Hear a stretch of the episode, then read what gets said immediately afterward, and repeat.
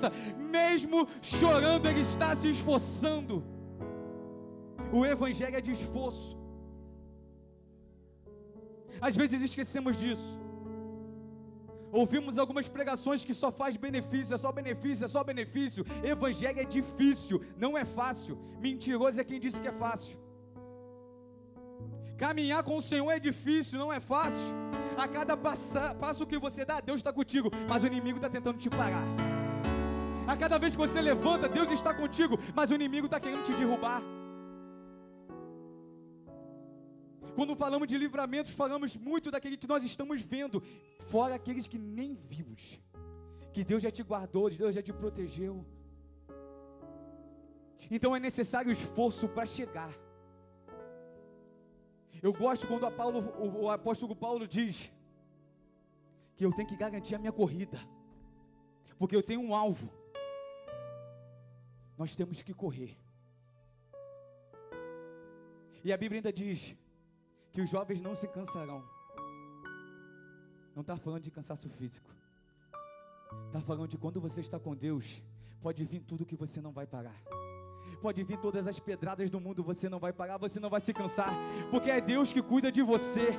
Você não vai cansar porque é Deus que te guarda. Você não vai cansar, não vai desistir porque Deus está falando contigo essa noite. Não desista porque eu estou com você. Não desista porque eu te garanto. Quem te garante sou eu.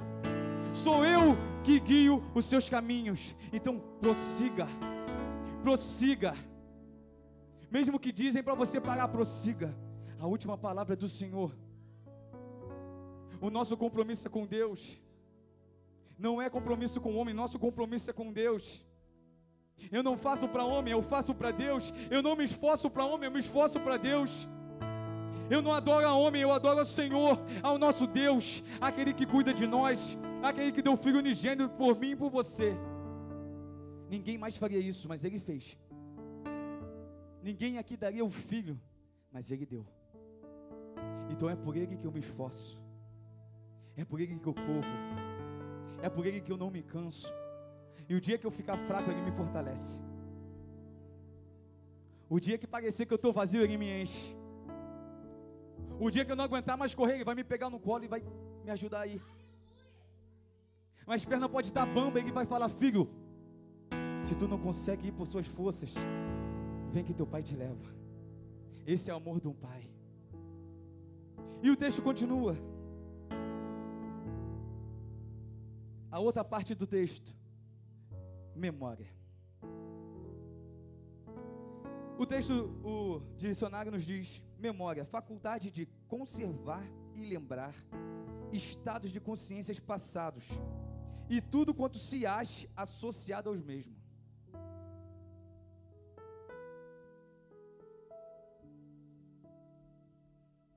Agora a gente vai começar a refletir. Hoje é uma pregação de reflexão. Então reflete comigo. O profeta diz: Quero trazer. Para trazer tem que ter esforço. Mas trazer o que aonde? Trazer a memória. Ali não diz o que que eu vou trazer a memória, mas eu te digo essa noite, é trazer memória aquele Deus que te tirou de onde ninguém mais tiraria. É trazer a memória aquele Deus que te olhou quando ninguém mais olhava. É trazer a memória aquele Deus que falou: Você é meu, quando todo mundo falava: Eu não quero mais você. É lembrar de onde você veio. Fala de pensar em passado. Então, nesse momento, eu vou te dar dois minutinhos para você pensar como você era no passado. Principalmente onde Deus te encontrou no passado. Quantas vezes falavam que você não ia dar em nada? É o passado. Quantas vezes falavam que o teu fim já está decretado? É no passado estava. Quantas vezes falavam, olha só, você não vai dar certo. Ah, da cidade que você vem, você não vai chegar a lugar nenhum é no passado. Vai refletindo. As coisas que você fazia e hoje você não faz mais porque Deus te encontrou, você tem que trazer à memória aquele que te tirou. Sabe, porque às vezes nós paramos, Nós pensamos tantas coisas. Nós pensamos no que nós queremos no futuro, financeiramente, a faculdade que nós queremos cursar, o trabalho que nós queremos ter, até o salário que nós queremos ter, nós pensamos. Falou em salário, o Léo já falou que é. E nós projetamos um, um futuro. E às vezes nós esquecemos quem nos chegou do nosso passado. Nós miramos num alvo futuro e esquecemos que aquele mesmo que nós estamos olhando lá na frente, que me prometeu lá na frente, ele me tirou de um lugar onde nenhum outro homem tiraria. Quem éramos nós sem Deus? Quando eu falo disso, eu olho para a minha história. O Vitor que em 2011 conheceu Jesus e o que Jesus fez em minha vida. Às vezes eu fico até bobo que alguns amigos mandam mensagem: caramba, mano, nem acredito que você está assim. Pô, você mudou muito, cara. Outros amigos que, quando eu aceitei a Jesus, até me renegaram como amigo, mandar mensagem e falar: pô, mano, ora por mim. A minha família está precisando de oração. Aí eu trago à memória aquilo que eu era, eu penso, caramba, se não fosse a graça de Deus, o que eu seria? Se não fosse o amor de Deus, o que eu e você seríamos? Como seria o nosso presente hoje, se Deus não tivesse te encontrado no passado? Como seria a sua história se Deus não tivesse te achado? Não é porque nós achamos Ele, mas é porque Ele nos achou. Não é porque nós escolhemos o amar, mas foi porque Ele nos amou não é por escolha individual, mas é por uma escolha coletiva, quando Ele nos escolheu em coletivo. Vocês que encontrarem, que aceitarem, que seguirem o meu filho, vocês serão meu filho. Quem me aceitar será chamado de filho, não será mais chamado de criatura. É a filiação que Ele me deu e te deu. É a garantia de um amor que não se acaba é quando ele diz: Olha, pode seu pai, pode sua mãe, pode seus amigos, pode aqueles que você mais amam te abandonar. Ah, mas meu filho, eu não te abandono, eu não te deixo, eu não te largo, eu não te esqueço. Você é importante para mim. É isso que nós devemos trazer à nossa memória, trazer à nossa consciência aquele que é digno de estar, não aquilo que falaram de nós. Porque às vezes nós deitamos na nossa cama e começamos a lembrar o que nos, nos acusaram, o que se levantaram, o que falaram sobre a meu respeito, o que me caluniaram. Ei, não perca tempo com o que falaram, perca tempo, gasta seu tempo, deposite seu tempo no que Deus falou e no que Deus fala. Não me importa se virar as costas para mim. O que importa é que alguém me olhou de cima e falou: Esse é meu é esse que eu vou trazer para minha casa. E além de ser filho, ele fala ainda, eu vou usar ele. Ele vai ministrar, ele vai orar, ele vai pregar. Através da vida dele, eu vou entrar em outras vidas. Através do testemunho do Leonardo, outras pessoas serão transformadas.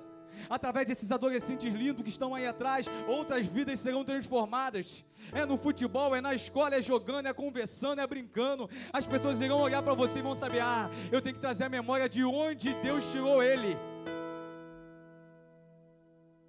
Há um Espírito Santo que habita em nós. Há um diferencial em nossa vida que ninguém pode roubar, ninguém pode tirar. Existe um selo que foi dado por Deus, é minha propriedade, nós somos propriedade do Senhor.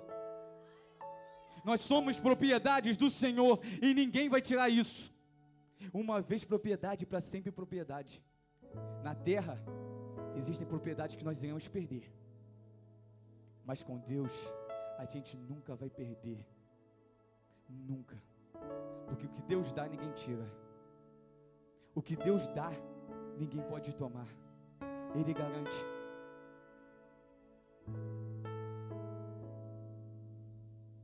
E o texto continua. Além dele falar que ele quer trazer a memória, ele fala o que pode me dar esperança.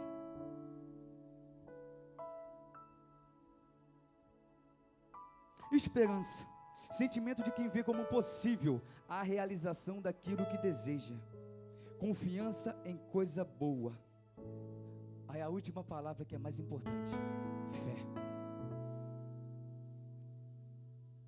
O que, é esperança?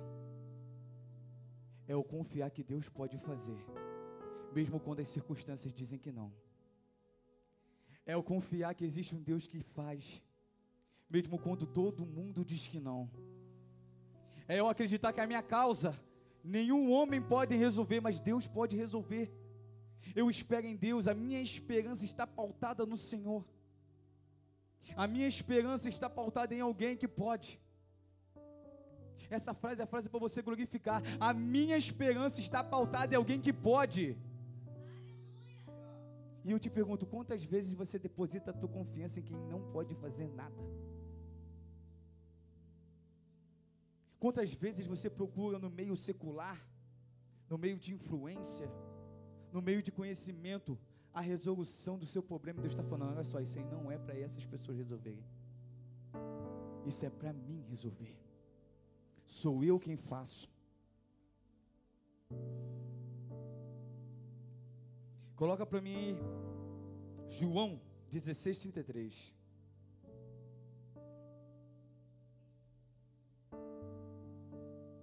E Jesus diz assim: nada, primeiro eu gosto de falar isso, cara, nada não foi dito, tudo foi avisado.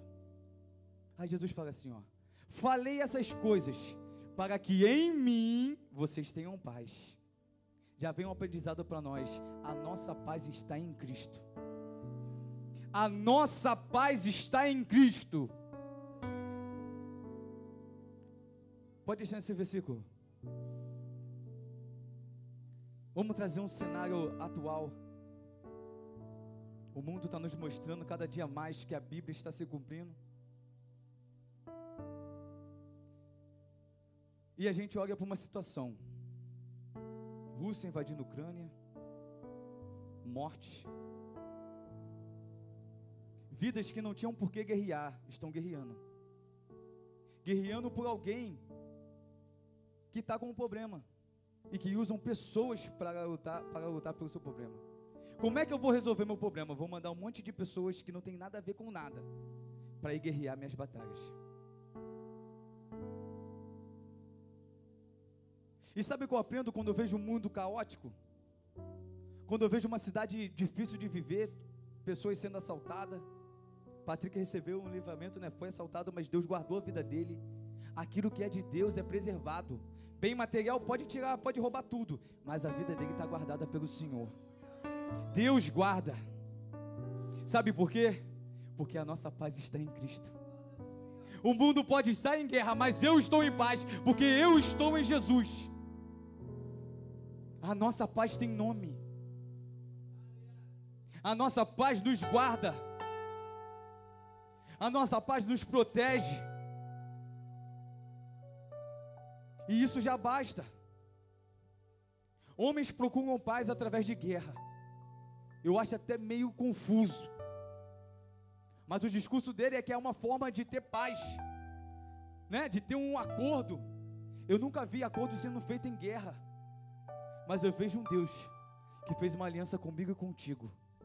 Um Deus que guarda eu e você. Um Deus que protege eu e você. Um Deus que no meio de tanta turbulência, tantas coisas acontecendo, Ele está te guardando. Você está aqui hoje. Você está na casa dele, glorificando o nome dele, em intimidade com o Senhor. E isso não tem preço.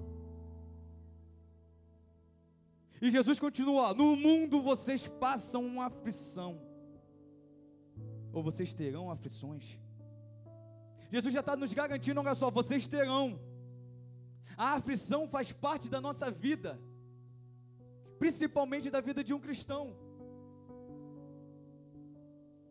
Às vezes falamos, olha só, venha para a casa de Deus, conheça Jesus, a sua vida vai ser tranquila. Nunca a gente vai falar isso, porque a vida não vai ser mais tranquila, mas a vida vai ser garantida.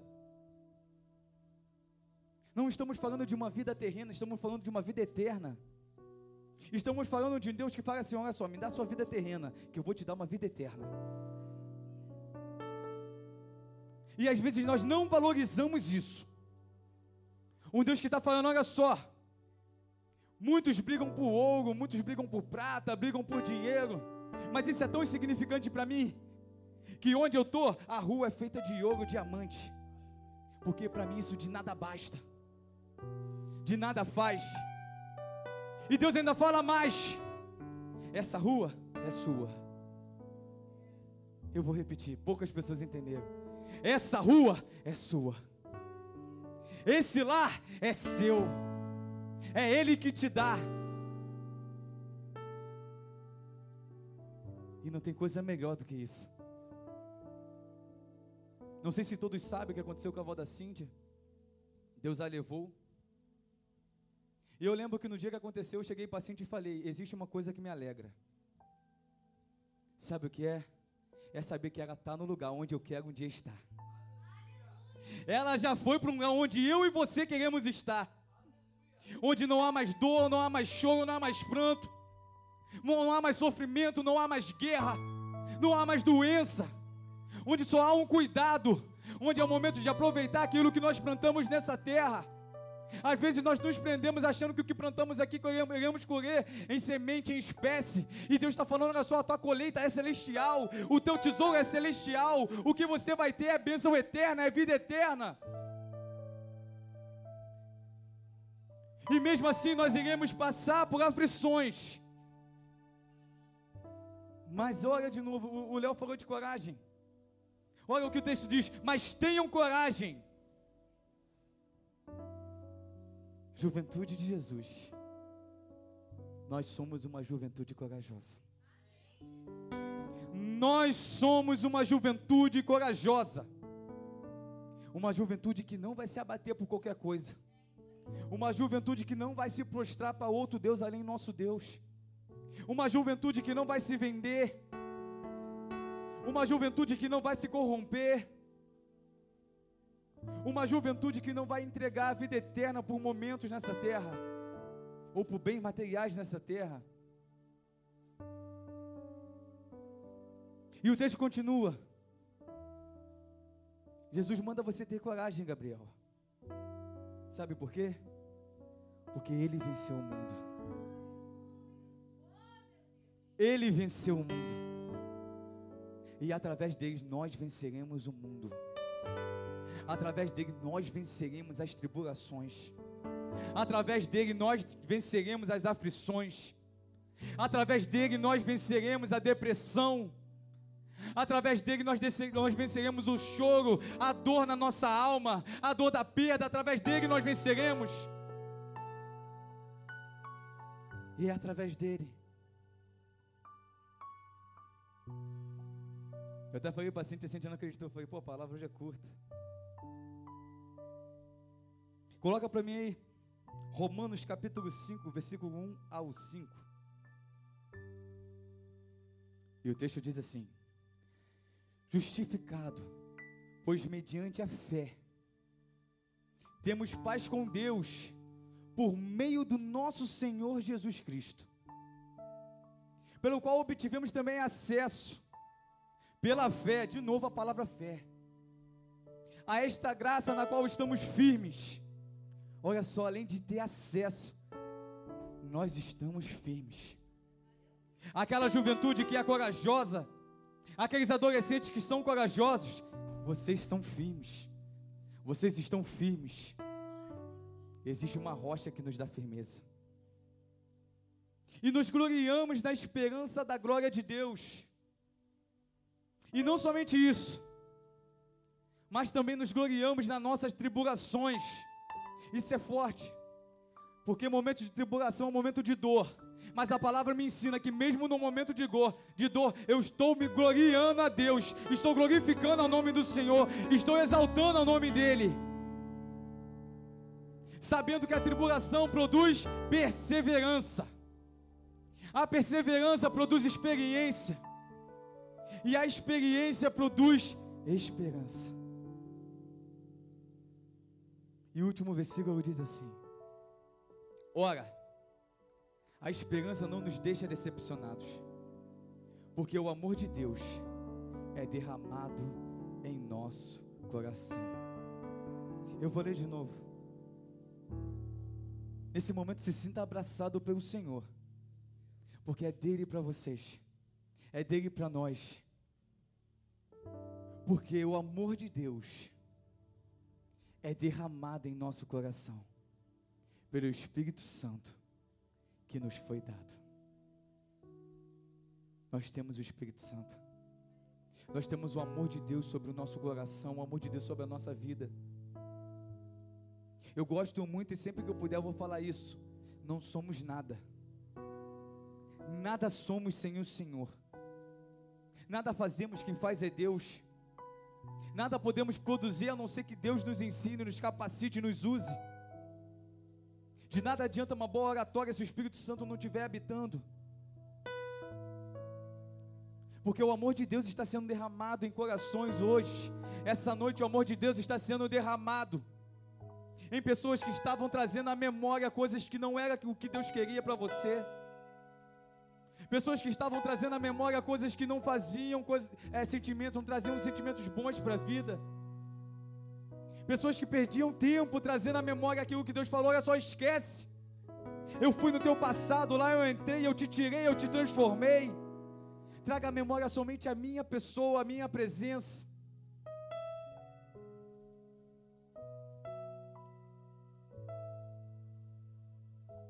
Eu convido vocês a se colocarem de pé.